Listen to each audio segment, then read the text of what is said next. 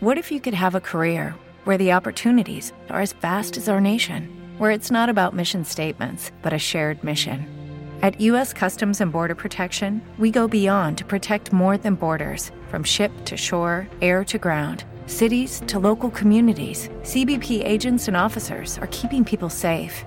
Join U.S. Customs and Border Protection and go beyond for something far greater than yourself. Learn more at cbp.gov/careers. Este podcast forma parte de Evox Originals. Disfruta de este avance. Bienvenidos a Antena Historia.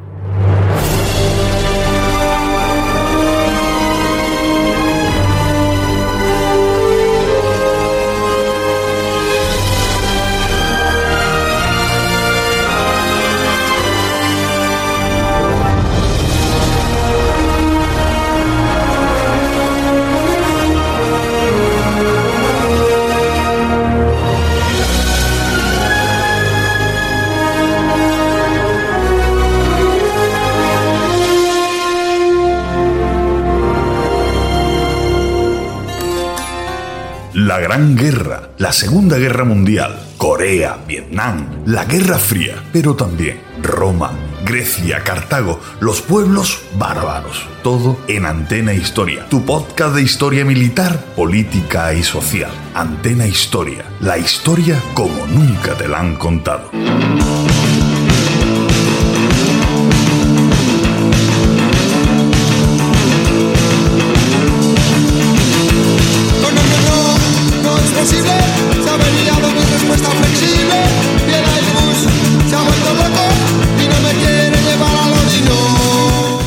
Buenas tardes amigos, una tarde más aquí. Bueno, iba a decir en esta mesa virtual, pero en este caso os voy a recuperar un audio que hace ya mucho que grabamos. Creo que, que llevábamos tres o cuatro días de guerra ruso-ucraniana, en este caso de invasión. Y grabamos este programa. Lo que pasa, lo que sucede es que tuve un percance técnico en el ordenador antiguo que tenía y lo había perdido. Pero mira por dónde. Eh, resulta que intentando recuperar información lo he encontrado. Así que nada, señores, os voy a. Bueno, os voy a poner este programa que grabamos, ya os digo, en Space, en Twitter, completamente en directo. Y como siempre digo en estos casos, el audio lo sirve Twitter. La calidad de sonido es la que nos sirve Twitter. Podéis comparar esto que estáis ahora mismo escuchando con el audio que posteriormente vais a escuchar. De hecho, se me oye a mí y podéis comparar ahí la calidad de sonido. No tenemos, digamos, responsabilidad en ello. Nosotros no lo grabamos, lo graba Twitter y posteriormente nos lo sirve. Así que bueno, yo creo que es un directo, estamos hablando de armas nucleares, el botón nuclear de Putin y de toda esta amenaza. En aquel momento no se pudo emitir, pero mira por dónde. En la actualidad estamos viendo que el sátrapa ruso vuelve a amenazar con apretar ese botón. Así que nada, os dejo con el programa y que lo disfrutéis. Adiós.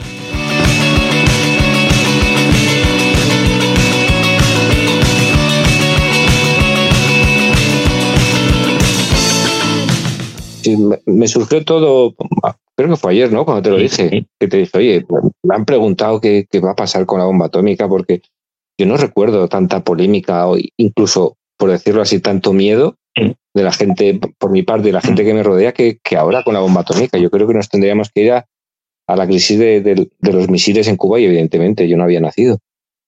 Pero se está poniendo bastante caliente. No sé si será verdad o no. Ahora, ahora nos dirás, pero yo no había tenido, entre comillas, tanto miedo por una bomba atómica.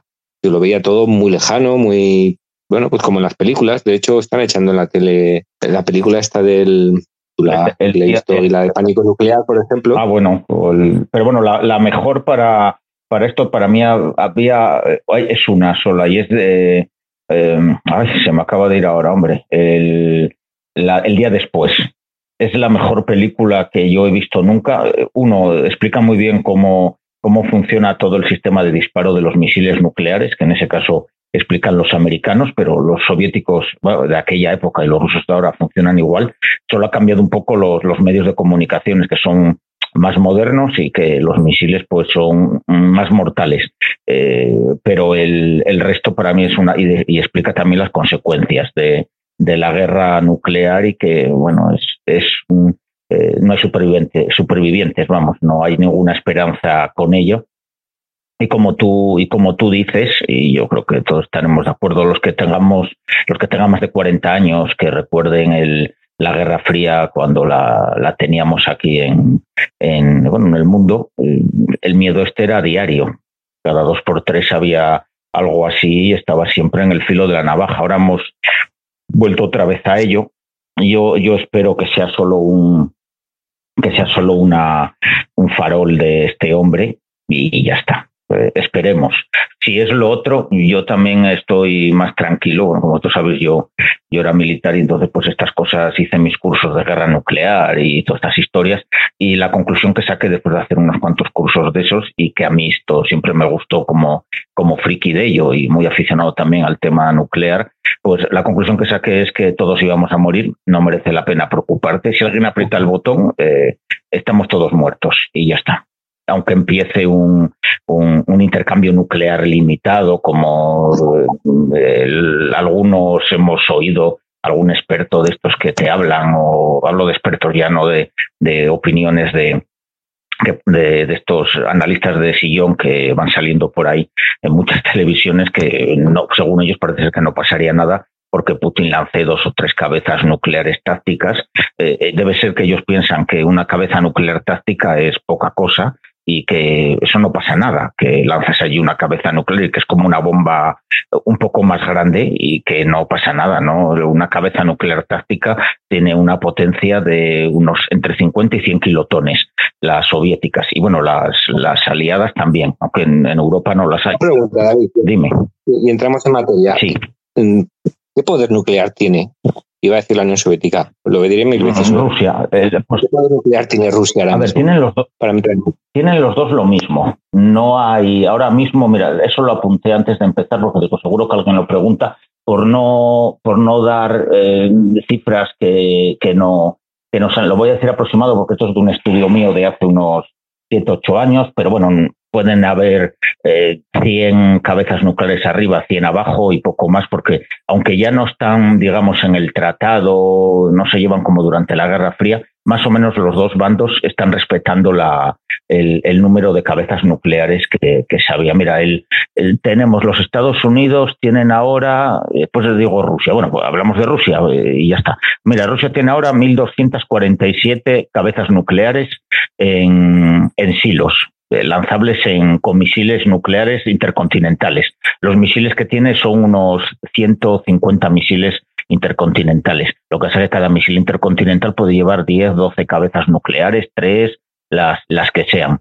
Después, lo que tiene Rusia, que no tiene Occidente, son plataformas móviles que tiene unas 200 plataformas móviles, que son grandes camiones que llevan el misil nuclear encima, camiones que hablamos camiones de unos 20 metros de largo, el misil tiene unos 17 metros de altura y son también misiles intercontinentales. Intercontinentales significa que pueden llegar a Estados Unidos, eh, vamos, pueden viajar 10.000, 8.000, 10.000 kilómetros, pero muchos de ellos están apuntados a objetivos en Europa. Todo eso está preapuntado ya desde hace muchos años a diferentes objetivos europeos y, estos van en camiones, eh, lo que significa que, que son móviles y, y, digamos, la contrabatería que podría hacer la OTAN o Estados Unidos a esos misiles no les alcanzarían en el, en el primer disparo, porque no saben cuál es su posición. Sí se saben las bases en las que están. Yo mismo en estos programas que hemos hecho en Antena Historia he dado las coordenadas, el lugar donde están algunas bases se pueden ver en Google, en Google Maps, eh, siguiendo, entreteniéndote un rato o muchas horas como hacía yo, están por ahí. Eso sí, en, en, en, un caso, en un caso de apuro, pues, pues el, los camiones no van a estar allí. Eh, en un ataque sorpresa, pues sí, los podrían pillar. Después hablaremos cuál es la política de los ataques de unos y otros, de Estados Unidos eh, o la OTAN o, y, de, y de Rusia. Pero bueno. Ahora vendría bien, sí. ahora vendría bien poner. Hombre, tenemos aquí a Antonio. ¿Qué, ¿Qué harías tú en un ataque preventivo de la Oye, URSS? pues, pues toda la, esa, esa canción es ide- ideal para el mundo que estamos viviendo ahora, Antonio. Eh, Pol- Polanski, Polanski. sí, sí. No, pero bueno, eh, una cosa que lo que tú decías antes, y ante todo, buenas tardes a Mm. todos los que estáis por aquí, que me, me he enganchado y nos dan ni lo buenas tardes. Sí. Vamos a ver. eh, cuando hemos estado hablando, bueno, cuando has estado hablando del tema de, bueno, es que hay algunos expertos, algunas tertulias y tal, que hostia, que se tiran dos, dos bombas tácticas y no pasa nada. Pero Sí. bueno, eh, ¿estamos hablando de expertos o estamos hablando de tertulianos? Que, que bueno, no, bueno, son, tertulianos, porque a, a- Porque es que. a nadie que, que sea medianamente serio que conozcamos de este mundo eh, se le ocurre decir que lanzar una cabeza nuclear táctica no pasa nada. El- además, el problema que habría ahí sería que, mira, las cabezas tácticas que tienen las, los rusos, bueno, los submarinos tienen 100 689 cabezas nucleares en 181 misiles y después eh, bombas que puedan lanzar, eh, bombas de caída libre, pues unas 800 bombas de caída libre y, y las tácticas son eh, más o menos otras 600 cabezas tácticas o algo así. Los, eh, la OTAN tiene el, mismo número que ellos, pero bueno, no tanto la OTAN, sino Estados Unidos, que es el que tiene todo, todos los misiles intercontinentales y los misiles submarinos y las bombas eh, de lanzamiento desde los aviones, por ejemplo. ¿Te está gustando lo que escuchas? Este podcast forma parte de Evox Originals y puedes escucharlo completo y gratis desde la aplicación de Evox. Instálala desde tu store y suscríbete a él para no perderte ningún episodio.